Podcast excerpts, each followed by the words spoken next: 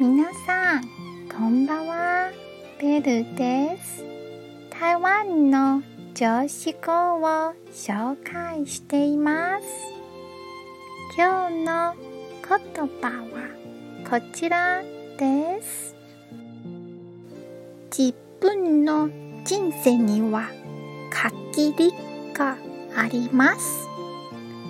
なので、他の人のために無駄な時間を費やしてはいけません。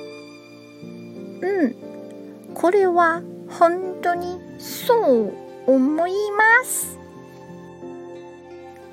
今日も一日お疲れ様でした。ゆっくりお休みくださいね。